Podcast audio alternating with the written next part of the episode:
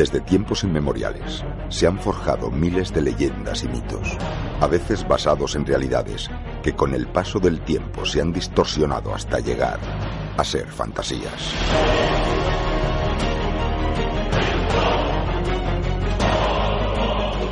Pero estas fantasías son de vital importancia para comprender la historia y cultura de cada civilización. Son su alma. En un viaje donde la realidad se confunde con el mito y el mito con la realidad. Y lo que está a punto de comenzar es su historia. Más allá de la historia, con Cristóbal Martínez.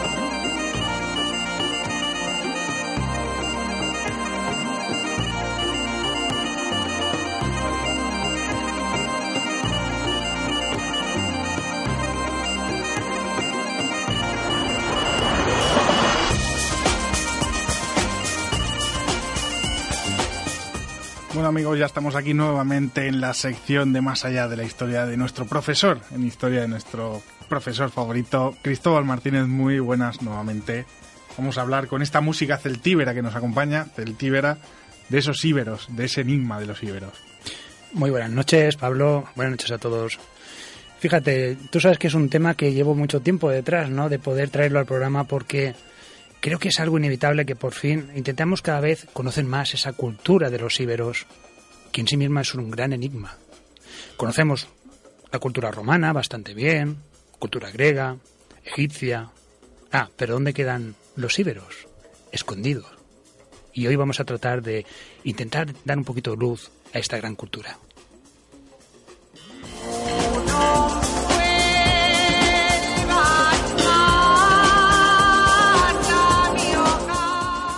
Y creo que una buena manera de empezar esta sección y hablar de los íberos es de la propia palabra, de la etimología. ¿De dónde viene esta palabra íbero?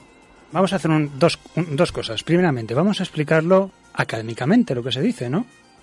Académicamente es muy sencillo. Eh, el vocablo íbero, ¿no? La palabra íbera viene del griego, que ya todo en el siglo IV, siglo V, pues ya, ya apuntaba esta, en el 450 antes de Cristo, ya apuntaba esta palabra eh, este geógrafo, ¿no? En su, en su mapa. Iberia. Pero ¿qué pasa?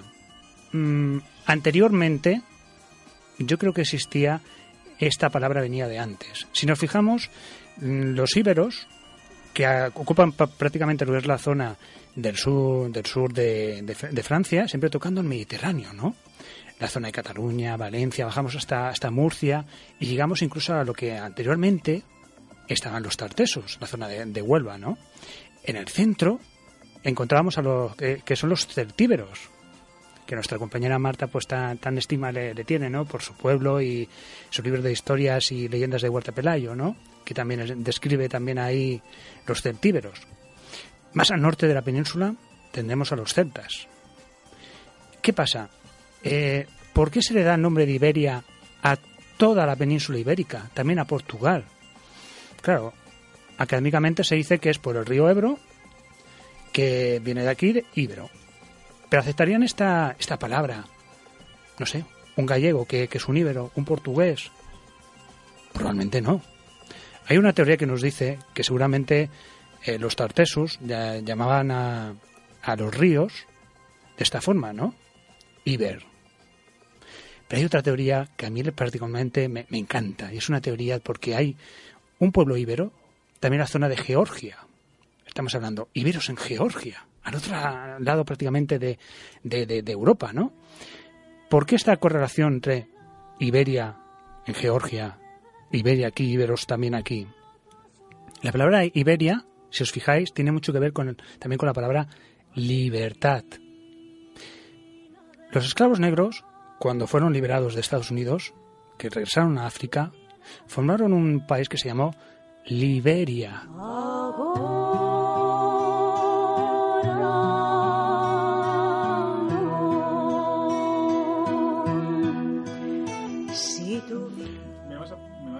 Me vas a permitir un apunte muy rápido que puede parecer una tontería, pero para la gente que no lo sepa, en Europa hay un país que se llama Georgia, que no es el estado de Estados Unidos. puede, puede, parecer una tontería, pero para que la gente no diga, ostras, en el otro lado del charco, que también, pero... Esta es la zona de, del Cáucaso. Exactamente. Está por allí, pues, ese que en, tiempos, en el siglo V antes de Cristo, se llamaba también que estaban los íberos. Vamos a ir con este mecanismo. La palabra Siberia, Iberia con la S. ¿Qué podría tener todas estas cosas en común? Quizás la palabra Iberia viene de libre. En un lenguaje que pasó de generación en generación desde hace quizás, vamos con esta teoría, de hace más de 10.000 años. ¿Qué pasó hace 10.000 años antes de Cristo? ¿Qué había 10.000 años antes de Cristo? Fue la última gran glaciación que existía. ¿Dónde está situada geográficamente la península ibérica? Pues estaría prácticamente en el límite, traspasados los Pirineos, ya estarían lo que serían los hielos mortales. Si nos vamos al otro extremo, en Georgia, hemos, hemos dicho, también prácticamente a partir de ahí hacia el norte, también estarían los los hielos mortales, donde la vida sería muy difícil o casi imposible. Entonces esta teoría lo que viene a definir es que viene precisamente de aquí que estas tierras estaban libres de, hielos mortales.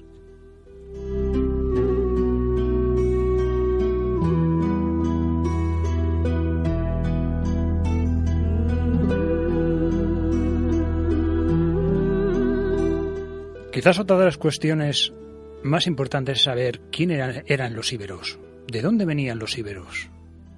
Durante mucho tiempo, durante siglos, se creyó que eran celtas, que se establecieron, donde hemos dicho anteriormente, lo que es hacia el Mediterráneo, en la península ibérica. Después, durante la época franquista sobre todo, se upó que eran de, venían de África. Vemos que siempre los pobres íberos siempre estaban metidos en líos de políticas, líos de modas, no siempre bien cuidados. Pero en verdad los íberos se está demostrando gracias a la arqueología que no vinieron de ningún sitio, ya estaban aquí. ¿Cuál es la diferencia? Que tenían unas influencias muy claras de algunos pueblos. Y esa influencia no empieza cuando el periodo de la cultura ibérica, que es una cultura que empieza prácticamente en el siglo VII antes de Cristo y acaba prácticamente en el siglo I antes de Cristo, ¿no? Cuando ya llega la romanización. Pero muy anterior, vamos a ver qué pasó aquí en la península ibérica. ¿Quién vino aquí?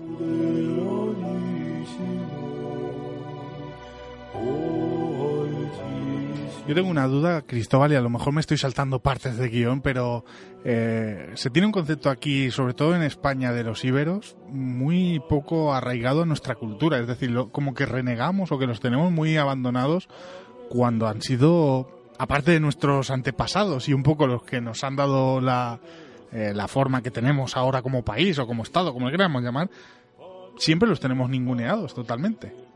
Dentro de unos márgenes, quiero decir, que la, eh. cultura popular no se, no se conoce casi nada de los íberos como se conoce de romanos, y de la estancia de otros pueblos como cartagineses, etcétera. Ocurren varias cosas. La primera es que verdaderamente hasta hace nada y todavía queda quizás el 80% por descubrir de los íberos, porque tienen muchísimos enigmas los íberos, hay un problema también político de fondo.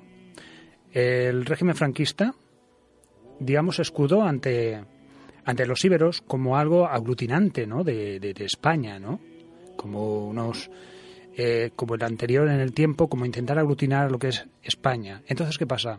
Una vez el franquismo se acabó, como que ya no estaba bien visto políticamente no está bien visto. Siempre estamos, por eso he dicho antes que siempre los pobres iberos siempre han pillado de todos los, lados, ¿no? Según la, la, época, según las modas, según la política, etcétera. Y luego también es que hay un terrible problema, que hay un gran problema en que apenas sabemos casi nada de los íberos.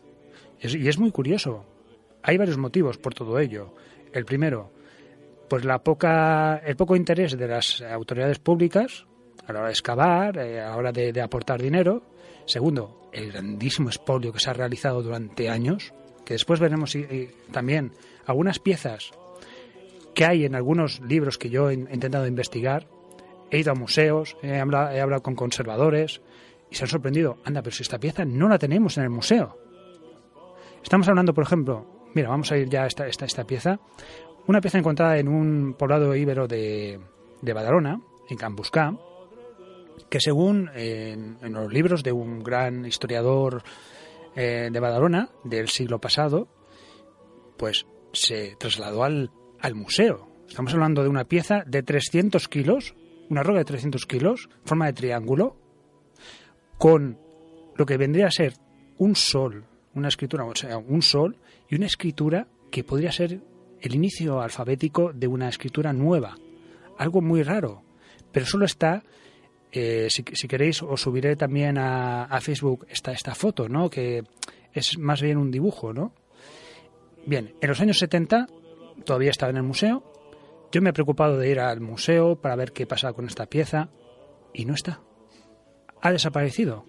Una pieza de 300 kilos. ¿Qué ha pasado con esta pieza tan importante para comprender la historia de estos íberos, de este poblado, de Badalona. Pues como, ha pasado con esta pieza, muchísimas más que no conocemos. Pero esto, para que nos entendamos de alguna manera, es como si los, italianos, los griegos o qué sé yo, eh, los egipcios renegasen de su pasado o lo dejasen completamente olvidado por muy eh, épocas eh, fascistas que hayan vivido después o muy asociados a esas épocas, ¿no? Sí, porque a ver, ¿qué es lo que mola? Pues los romanos. Por ejemplo, en Museo Arqueológico de Barcelona sí que tiene una exposición, pues, exposición bastante cuidada de los íberos, pero por ejemplo, en el Museo de Badalona está íntegramente dedicado prácticamente a los romanos, que sí que es importantísimo porque hay unas termas impresionantes, hay un, unas estructuras del cardo, de parte del cardo y de Cumanus antiguo, impresionante, pero no se le da la importancia quizás que se ha debido dar a estos íberos. Y como hemos dicho antes, yo creo que ha habido mucho negocio, mucho espolio en todo, en todo el mundo íbero, ¿no? Y que eso pues nos está lastrando muchísimo en las investigaciones, ¿no? Porque los íberos no eran unos desarrapados. Como veremos, los, los íberos tenían unas creencias muy especiales, con un culto lunisolar, que si nos da tiempo explicaremos qué es esto, conocían la escritura, tenían una escritura propia. No se ha descifrado, por cierto. Todavía no, no sabemos qué nos querían decir. Y yo creo que, como he dicho antes, cuando yo estaba, por ejemplo, en la universidad y estaba excavando, eh, se nos decía que quedaba un 80% de yacimientos íberos por excavar. Conocidos, que todavía están ahí ocultos, porque claro, sabemos que hay mucha gente que va con detectores de metales a sacar eh, las piezas y luego venderlas en el mercado negro por donde pueda, que esto es un error. Vamos a ver. Déjame explicar, por ejemplo, Pablo, que si tú vas por el campo, tú te encuentras algo que puede tener un valor, sea ibero, romano, lo que sea, informan las autoridades, porque te vas a ganar una pasta y vas a estar tranquilo. Es el 50% de la tasación de cualquier eh, artefacto que te, que te encuentres es para ti. Claro, si estás en una finca que no te corresponde, que no es tuya o tienes dueño de esa finca, te correspondería el 25% de esa tasación. Por ejemplo, la, hay, se ha dado muchos casos en los que, claro, ¿qué pasa? ¿Qué hace la gente? Ve cualquier artefacto, ve una pieza, una figurilla, lo que sea, la coge o se la queda en casa o, o si sabe un poquito más, la lleva al mercado negro. ¿Con eso qué pasa? pues te puede caer una gran multa y encima estás haciendo un flaco favor a las investigaciones. Entonces, recordad, podéis sacaros una pasta si encontráis claro, sin, sin buscarlo, quiero decir, sin buscarlo, sin ir sin el detector de metales, etcétera, y todo eso, podéis sacar un 25% que podría ser, depende de que encontréis, una pasta.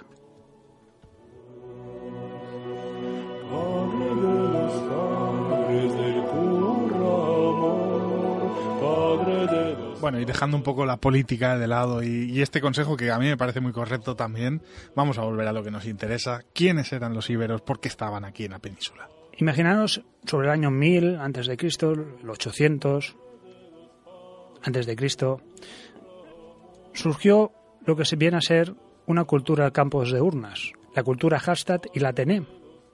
Claro, muchas veces algunos alumnos cuando escuchan hashtag, Tené, uy, qué cosa más, más complicada. Simplemente son los pueblos más cercanos que hay en Austria, la zona central de por Suiza. Son los pueblos más cercanos donde hay unos yacimientos donde unos arqueólogos encontraron unos materiales y sobre todo un rito que cambió la incineración. Gracias a esta cultura se dejó apartar lo que es el enterramiento en túmulos para volver a lo que es, digamos, la incineración. Después de quemar estos cuerpos, lo metían en unas urnas y eran enterrados. A veces le ponían algunas estelas, otras veces no. Y esto es importantísimo porque cambia, digamos, quizás el pensamiento cambia, ¿no? Y con estas migraciones que vinieron sobre 800, mil antes de Cristo, que vino del centro de Europa, pues claro, las, las personas que habían aquí, porque aquí siempre desde hace millones de millones de años sabemos que en Atapuerca pues había había gente, había personas, o sea, no es que viene de nuevo, simplemente que se trae lo que es su cultura y es traspasada a los que habían aquí. Curiosamente, estos, eh, estos poblados en Hallstatt y, Hallstatt y la, y la Tenem, aquí, en Cataluña, lo que yo más conozco, por ejemplo, en Cataluña, Badalona, etcétera, estaban establecidos no en las montañas, sino en zonas planas, donde se puede vivir mejor, ¿no? En una zona más, más proclive para, para la vida. Pero pasa una cosa. Algo pasó que cuando llegaron los iberos poco a poco se fueron yendo a los cerros. ¿No sé si habéis visto alguna vez algún opidum? Un opidum es lo que vendría a ser un poblado íbero en altura fortificado. Ópida sería el plural, eh, sería el plural. Entonces estos opidum, ¿por qué de repente estas poblaciones se iban a vivir en unos sitios tan elevados donde la vida era muy difícil? Porque, claro, tú, estás ahí excavando o estás paseando o estás... Y dices, pero aquí vivían. Porque están a la intemperie del frío, de la lluvia, incluso de, de, de la nieve. O sea, era una vida allí muy difícil. Pero claro, algo les mandó para asegurarse la supervivencia, para defenderse. ¿Qué es lo que les llevó a hacer esta, estas cuestiones? Pues seguramente sus contactos comerciales con griegos, eh, fenicios, pues les empezaron a decir que cuidado, que Cartago, la potentísima Cartago, estaba iniciando un, un ataque, digamos, hacia el Mediterráneo y que pronto se verían envueltos en, esta, en guerras, lo que suponía que se tenían que defender. Aparte que quizás eh, durante, a partir del siglo VI, V, la violencia en el mundo ibérico se extendió y todo derivado porque siempre han sido también grandes guerreros. Unos guerreros que incluso llegaron a, a luchar al lado de, de, los espartanos. Entonces, claro, después de ver este, este mundo que eran contratados como mercenarios, quizás estas bandas que venían de, de fuera, del mundo exterior, pues se hicieron como bandas de bandidos muy peligrosos, que en tiempos cuando no había guerras, no eran contratados, pues ¿qué hacían? Racias, racias. Es decir, un ataque rápido a cualquier poblado, pues para conseguir cualquier cosa de alimentos, tesoros, etcétera, y de esta manera quizás la violencia se fue extendiendo en el mundo íbero.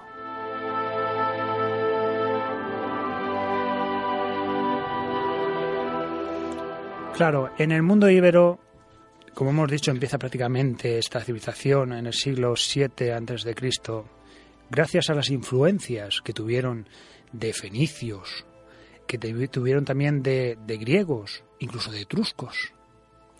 Por lo tanto, vemos como es un mundo que, al contrario de lo que nos han hecho creer, estaba en movimiento, había contactos con el resto de, Europa, con el resto del mundo conocido por aquel entonces. ¿Qué pasaba? Este mundo íbero no tenían un aglutinamiento juntos, es decir, eran tribus que tenían sus propias eh, prácticamente leyes, tenían sus propias formas de gobierno y lo único que les eh, digamos les unía era su cultura. Una cultura como hemos dicho, que es la cremación. Pero cuidado, la cremación solo en la élite. Se han encontrado sobre todo en la, élite. Claro, ¿qué hacían con los con la gente que no era de la élite? Pues este es otro de esos enigmas. ¿Qué hacían? ¿Lo dejaban que los animales, sobre todo a veces, a veces rapaces o lo que sea, se lo comieran y volaran su alma al más allá? Es una de las posibilidades. Como hemos dicho, cada tribu, por ejemplo, tenemos aquí en Barcelona, estaban los layetanos, los indequetas cerca de Ampurias, que tuvieron una gran repercusión gracias a la cercanía con Ampurias, donde los griegos, pues claro, les transmitían muchos conocimientos de, de varias cosas, también el comercio, que era importantísimo. Habían muchos también, muchos pueblos, que quizás subiremos también un mapa con todo este tipo de pueblos. Y me gustaría centrarme también en los turdetanos era un pueblo que era muy querido por tanto por griegos, romanos, fenicios y cartagineses, por una simple razón. Eran los herederos de los tartesos. Por lo tanto, tenían una, una economía, una, una sabiduría que iba más allá, era más importante que la de, de los demás pueblos que hemos visto. Y también es importante recalcar, claro, en el centro de la península tenemos a los celtíberos, como hemos dicho antes. ¿Por qué son los celtíberos? Porque eran celtas, que también vinieron en otras invasiones, en otros años que vinieron también del centro de Europa, y que tenían contacto con los íberos, que a su vez los íberos eran íberos porque tenían esos contactos con esos otros pueblos que hemos dicho anteriormente, con eh, los fenicios, con, con Roma, Grecia, Cartago y etruscos. Y en el resto de la península ibérica teníamos lo que serían los celtas propiamente dicho.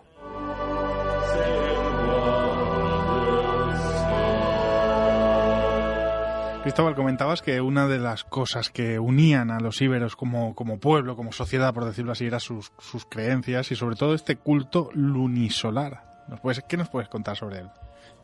Mira, sobre la religión de los íberos, la verdad es que se sabe poco.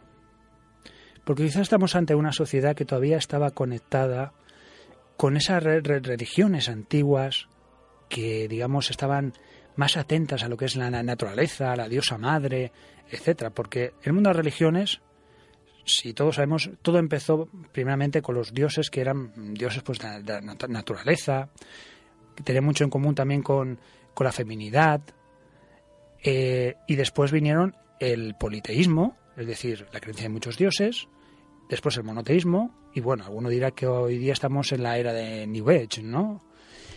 Pero claro, eh, estamos hablando de que los íberos tenían un culto que he, podido mm, más o menos estudiar, ¿no? Eh, a partir de la, en la Layetania, sobre, sobre todo, a la luna y al sol. En Badalona, voy a ponerlo como ejemplo porque es lo que más conozco, pero también veremos que hay muchos santuarios también a lo largo de, los otros pueblos íberos. En Badalona tenemos quizás lo que sería eh, un culto solar que es dado en Montigalá. Montigalá, aparte de ser un barrio de Badalona, es una montaña, una pequeña montaña, digamos, que, que domina exactamente donde toda Badalona. Hay una cruz una cruz puesta en el 1913, me parece que, fue. Y allí, justamente en, ese lugar, se han encontrado unas inscripciones al dios Sol. Entonces, seguramente este lugar era un santuario dedicado al dios Sol. ¿Qué pasa? También luego, muy cercano a la costa, ya también en Badalona, tenemos lo que es Mongat. Cuidado con Mongat porque yo me he quedado encantado de esta historia. Porque en Mongat seguramente lo que pasa por debajo justamente de las vías de que pasa el, tren viene a ser lo que sería un santuario dedicado a la luna. ¿Qué diferencia hay? Claro, el sol es algo inmutable, siempre está ahí, siempre regresa. En cambio, la luna marca los ciclos de la vida. Entonces, claro, estos cambios es muy importante. Y según Ptolomeo, aquí en Mongat había un santuario dedicado a la luna. Yo solo quería hacer un comentario que creo que también te lo comenté en su día sobre este santuario que dices que está en Mongat. Eh, en Mongat está el primer túnel de la historia de la península ibérica del ferrocarril, en esa primera línea que se hizo Mataró-Barcelona. La primera en España fue Cuba, pero la primera en la península ibérica fue ese Mataró-Barcelona, Barcelona-Mataró, y el primer túnel pasa por este, o sea, el primer túnel se hizo en este Turó de Mongat, no en esta montaña. Y desde entonces, esta línea de tren no admite eh, trenes de dos pisos porque el túnel es muy bajito y no lo quieren retocar porque dicen, y, siempre lo han comentado, que no quieren eh, hacer obras en el primer túnel porque históricamente es el primer túnel. Cosa que me parece una tontería porque se podrían hacer obras, expandirlo un poquito más y seguiría siendo el primer túnel de España. Eso no se lo quitará nadie. Sin embargo, cuando tú me lo comentaste, es que resulta que esa es la montaña que se supone que es un sitio de culto a la luna o que tiene ese halo mágico íbero y quizás no vayan por ahí también los tiros de que lo quieran conservar como, como el parque natural que es, porque se ve que ahora ya es parque natural y etcétera. Y me parece curioso, porque es en ese túnel donde está ese culto a la luna, ¿no? Efectivamente, Pablo, es que en 1848 me, me parece que fue cuando hicieron sufrió mucho esta pequeña montaña que da justamente al mar, daba al mar, sufrió mucho porque aprovecharon la grava que soltaba que había en esta montaña y la mm, redujeron bastante. Este lugar de siempre ha sido un lugar muy estratégico. Siempre ha sido un lugar, digamos, el paso hacia, hacia Badalona, ¿no? Por mar era siempre inexpugnable, totalmente. Incluso las tropas de Napoleón también la utilizaron como un bastión muy importante para la conquista de Badalona y Barcelona. Y como tú dices, eh, claro, podría ser que hay algo todavía por ahí que no, no, quieren todavía excavar porque no tienen dinero, pero por lo menos tienen la decencia de querer conservarlo por si en el futuro se puede excavar bien excavado. Porque incluso hay, hay autores que he leído también que decían que podría ser que Mongat viene de Monte Hécate, de la diosa de, de Éfeso, diosa Diana de, de Éfeso. Entonces estaríamos hablando de algo muy importante. Claro, después esto se ha desmentido, pero sí que parece que es verdad que aquí en este lugar se encontraba un culto a la luna. voy a ser un momento conspiranoico, ya sabes que soy poco a teorías de conspiración, pero creo que el que no se amplíe este túnel podría tener más una relación de que a la hora de hacer la obra se encuentre algo que les haga parar esa obra, porque, y para que la gente lo entienda mejor, los que nos estáis escuchando a través de las radios locales de Badalona, de Llavaneras y tal, sabéis que cuando se hace una obra en Mataró o en Badalona o en estas ciudades es que siempre se tienen que parar. Llega un momento que ya no las paran porque eh, siempre encuentran algo. Son zonas absolutamente eh, tomadas, ¿cómo? Minadas, minadas. Minadas de, de recuerdos romanos, íberos, y de todos los pueblos que han pasado por España. Es una zona que están muy cargadas de ello. Y entonces, eh, sobre todo yo conozco las, historias de Mataró que han tenido que hacer bloques de pisos con el suelo de cristal para que por lo menos se pueda ver lo que hay debajo. Y en Badalona creo que. Precisamente iba a comentar eso, que en Badalona, en Dal de la Vila, un barrio muy antiguo de, de lo que es la ciudad, eh, hay un. hay eh, las ruinas arqueológicas romanas y encima unos vidrios y encima un bloque de pisos porque evidentemente eh, se, encuentran tantísimos, tantísimos, y yo estoy totalmente de acuerdo que se hace la vista gorda, porque llega un momento que paralizar unas obras no les sale a cuenta y, son vilipendiados todas esas partes de nuestra historia. imaginemos, y, continuando con la teoría de conspiración, de que en ese túnel decidan ampliarlo o quitarlo, porque como la montaña es muy pequeña, pero y claro, encuentren allí pues eh, no solo recuerdos, hay vestigios de íberos, sino algún santuario o algo que realmente tengan que parar una obra y tengan por lo tanto que parar las, las vías del tren del Maresme que son tan beneficiosas. teoría de conspiración que no, que solo lo, lanzo aquí, pero que es una curiosidad porque es así. Ahora mismo en, en zona del Maresme, pues nos pasa esto sobre todo. No, efectivamente. O sea, siempre sabemos que van a por la pasta y esperemos que algún día cambie esto porque yo creo que hay cosas por, por saber, ¿no? Porque ahora sabemos que, por ejemplo, en Jaén hay grandes santuarios, ¿no? Dedicados al, al dios Sol también, ¿no? Con una, una perfección que, por ejemplo, se, se fueron unos, eh, hay unos, unos días, ahora no recuerdo, ¿no? Que justamente por unas cuevas, que aparentemente son naturales, pero que directamente han sido trabajadas por los íberos, entran unos rayos de luz, donde allí se, se harían unos cultos muy especiales, que conocemos muy pocas cosas de estos cultos. Pero por eso es importante seguir avanzando en este estudio. Y ahora, si me permiten, me gustaría también pues seguir con estos, estos ritos, ¿no?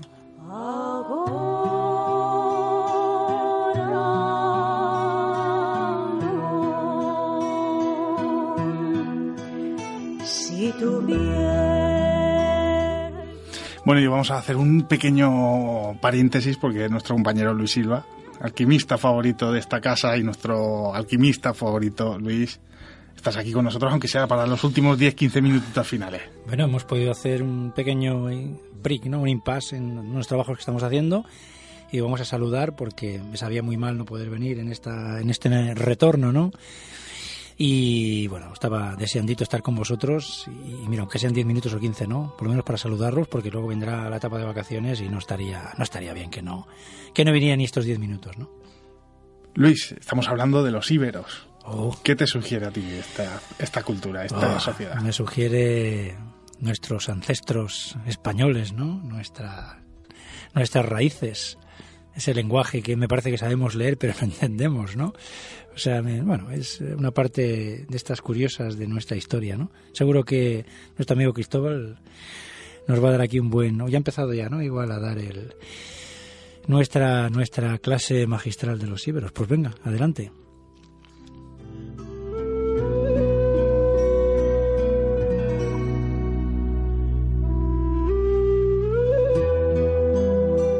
Hecho, estábamos conspirando un poco sobre temas de, de, bueno, de por qué no se abrían según qué sitios, por, por aquello de que siempre se encuentran vestigios, pero si te parece vamos a volver a la historia, que es lo que nos interesa también.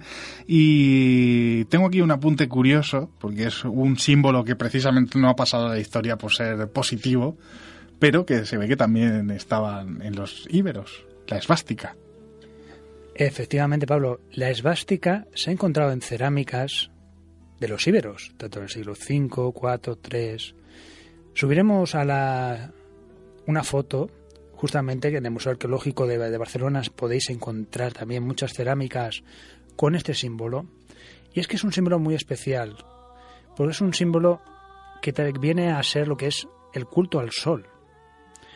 Pero claro, es un símbolo que, según dicen, no vino de la India, que desde que se conocen del 5000 antes de Cristo. Pero hay muchas teorías también, porque incluso Carl Sagan dice que fue un evento, una especie de un meteorito, una especie, un evento eh, del espacio, en la que hace miles de años, pues surgió y se vio desde la Tierra un, una cosa semejante a lo que sería la, la esvástica, ¿no? Así rodando. Claro, es, es, muy interesante que podría ser que por eso se conoce este símbolo, tanto en culturas tan lejanas, eh, y claro, ¿y por qué se conoce? Y esa, esta es la clave, yo creo, que porque se conoce. Claro, después se asoció al, al mal, ¿no? Con, con Hitler, etcétera.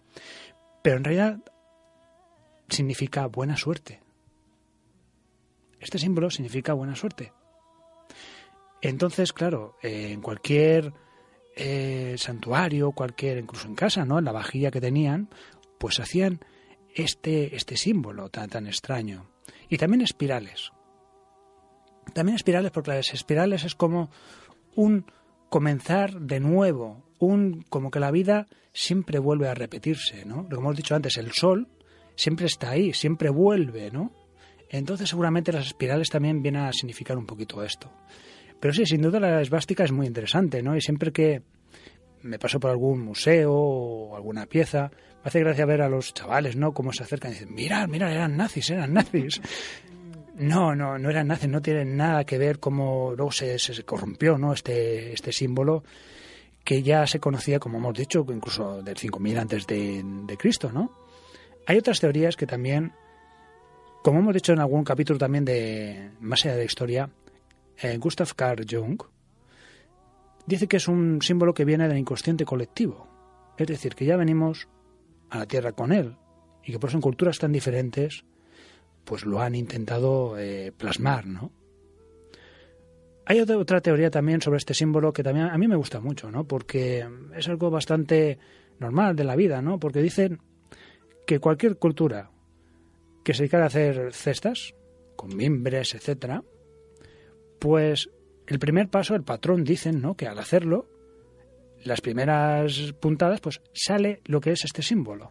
Es curioso, ¿no? Entonces, cualquier eh, cultura que sabe hacer un cesto, pues le saldría este símbolo. Bueno, cada uno que se coja con la teoría que quiera, pero sin duda es un símbolo muy especial, igual que las espirales, que representa ese eterno retorno.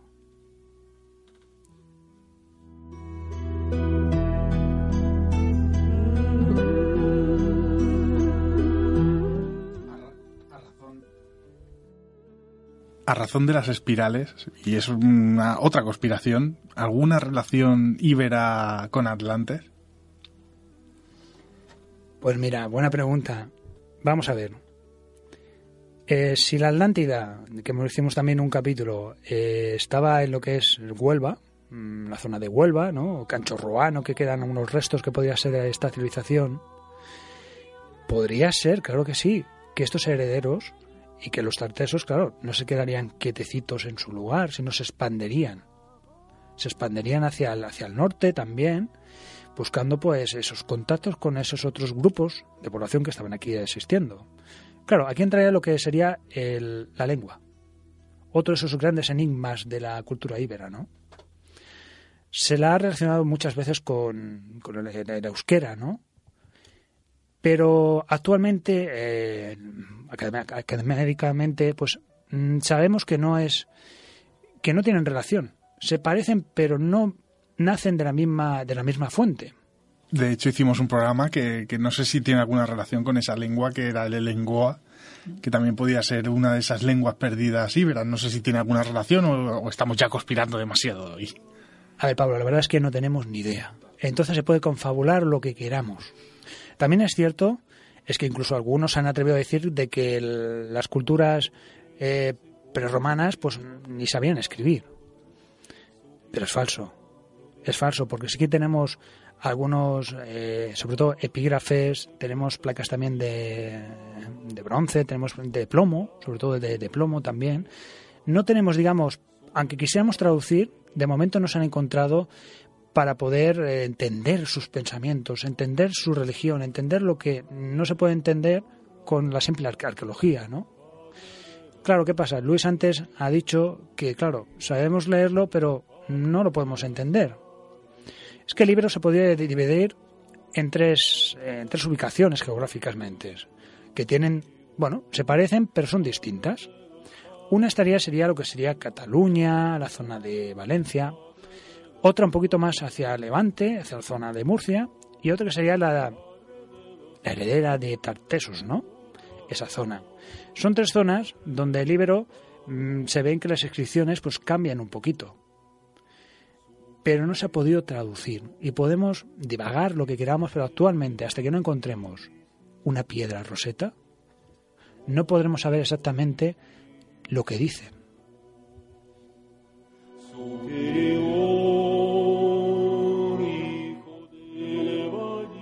¿Cómo era el día a día de un ibero normal y corriente, de un ciudadano de la calle, por decirlo así? Es que esto también, la... cada zona también es, un mundo, porque pero básicamente se dedicaban pues simplemente a hacer eh, cerámicas, a, la agricultura, a la también pues a criar pues eh, ganado, ¿no? El, ganado que, que, que, tenían y a comerciar. O sea, era una vida bastante dura porque fijaros dónde viven, ¿no? En esos altos, esas montañas ahí, ahí arriba, que hay un frío por las noches debía hacer increíble. En unas casas, que por cierto medían 35 metros cuadrados, 40 metros cuadrados como mucho, eran cuadradas y tenían eh, prácticamente a veces simple una simple habitación que servía para todo. O sea, directamente ahí incluso para cosas de, del hierro, para hacer eh, tejidos, etcétera. Y hay una cosa muy curiosa también, que se han encontrado en algunas casas enterrados bebés. Entonces, claro, mm, no hay confirmación todavía de si es que estos bebés se habían muerto de forma natural y que es una forma de tenerlos cerca y cuidarlos, o era otra cosa. O lo habían sacrificado de alguna manera para, honrar ese nuevo hogar o, tal, ¿no? Como muchas veces estas influencias de Cartago con Tanit, la diosa Tanit, ¿no? Eso no lo sabemos, pero sí que es verdad que hemos encontrado bebés enterrados en casas íberas.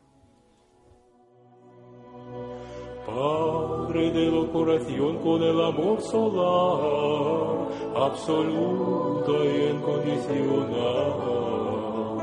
Padre de la curación con el amor solar, absoluta e incondicional. Bueno, el tiempo se nos echa encima y me gustaría pues también decir que hay muchas tradiciones, ¿no? Un poco raras, ¿no? Por ejemplo, eh, los cráneos clavados. Estos cráneos clavados se han encontrado, por ejemplo, en yacimientos como el Puig Castellà, donde es curioso como eh, a los enemigos se les cortaba la cabeza y se les ponían en las puertas de, de estos, eh, de estos opidum para intentar que el, que el enemigo viera que eran terribles. Pero es que esta práctica es muy curiosa y tiene mucho más dentro de sí, porque para los antiguos, muchas veces, la, en la cabeza estaba el alma. Entonces, hay detrás una mitología ¿no? de, de, de la cabeza donde absorber el poder, el alma del enemigo muerto, ¿no? Como tantas veces hemos visto en los celtas, ¿no? Cuando guerreaban con, mucho después, con Julio César, cómo iban con los caballos, con repleto de cabezas de estos celtas, con cabezas de enemigos. O sea, siempre ha estado relacionada en las cabezas con, con algo más espiritual, ¿no? Para terminar, Cristóbal, que se nos echa el tiempo encima. Nos dejamos muchas cosas, pero yo creo que también se ha despertado el interés en la gente en que busque más información sobre los íberos y el pasado, nuestro pasado, que a fin de cuentas es, eso. Pero cómo fue el final de, esta civilización, de esta sociedad. Académicamente muchas veces es muy fácil no decir romanización, con esa palabra todo solucionado. No, es una cosa mucho, mucho más complicada. Tenemos en cuenta que en el 218 bueno, ya en el 219 se inicia lo que es la Segunda Guerra Púnica. Eso dejó a los íberos exhaustos, porque tuvieron que elegir entre un bando, entre romanos o cartagineses. Y prácticamente quedaron exhaustos después de, todo esto, salieron con romanos, muchos de ellos, porque creían que de esta manera echarían a los cartagineses, que ya llevaban mucho tiempo en la península con intereses en, en la rica, ¿no? Que era Iberia, por aquel entonces, los metales, etcétera. Pero claro, ¿qué sucedió? Los romanos nunca se fueron. Y tenemos el caso, por ejemplo, de tres poblados que tenemos aquí en Badalona, ¿no? Tenemos eh, Cambuscá, Puigcastelá, que está en Santa Coloma, ¿no? Pero, y las Malesas. Estos tres poblados, cada uno fue, digamos, exterminado de una manera diferente. El Cambuscá puede ser el origen de Badalona, porque se llamaba Baitolo. Hicieron buenas amigas con los romanos y bajaron, digamos, a lo que es hoy día la zona antigua de, Badalona. Las malesas, directamente, hay un gran incendio, más o menos sobre el 195, cuando Catón eh, vino a pacificar los últimos reductos de íberos que se habían revelado, ¿no? Y está el pueblo quemado. O sea, la teoría es que se fueron corriendo a, otra parte. En el Puig Castellà no hay confirmación, pero yo he podido estar excavando y quizás aquí hubo algo de resistencia en este poblado. Imaginaros que en cada poblado ese fue el fallo. Quizás se hubieran, se hubieran entendido antes. A los romanos a los cartagineses les hubiera costado muchísimo más la conquista y no llega a este fin, que simplemente no desaparecieron enseguida por sus costumbres, incluso su lengua. la, la mantenieron durante algunos siglos más, algunos años, pero claro, si la administración es la que manda, que manda el latín, manda a Roma, manda a la cultura romana, poco a poco la cultura íbera se fue olvidando.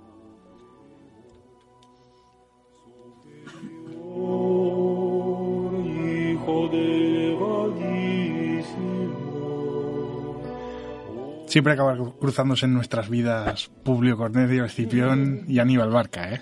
Tenemos que hacer un especial de, él, ¿eh? De él y de Aníbal. Lo haremos y además contaremos seguro que con la presencia de, Santiago Posteguillo que nos ayudará mucho en este tema. Cristóbal, como siempre, un auténtico placer este recorrido por los iberos. El placer es mío de reencontrarme aquí con todos vosotros, de intentar, bueno, hacer estas aportaciones, ¿no? Aparte de lo que siempre se ve de los iberos, lo que sabemos, pues estas pequeñas cositas, ¿no? De, de Mongat, de Montigalá, que, bueno, es a nivel local, pero se puede extender, ¿no? Y, y es bueno siempre la sabiduría. Y es un placer que Luis haya podido también escaparse. Claro Y nada, un placer. Muchas gracias a todos.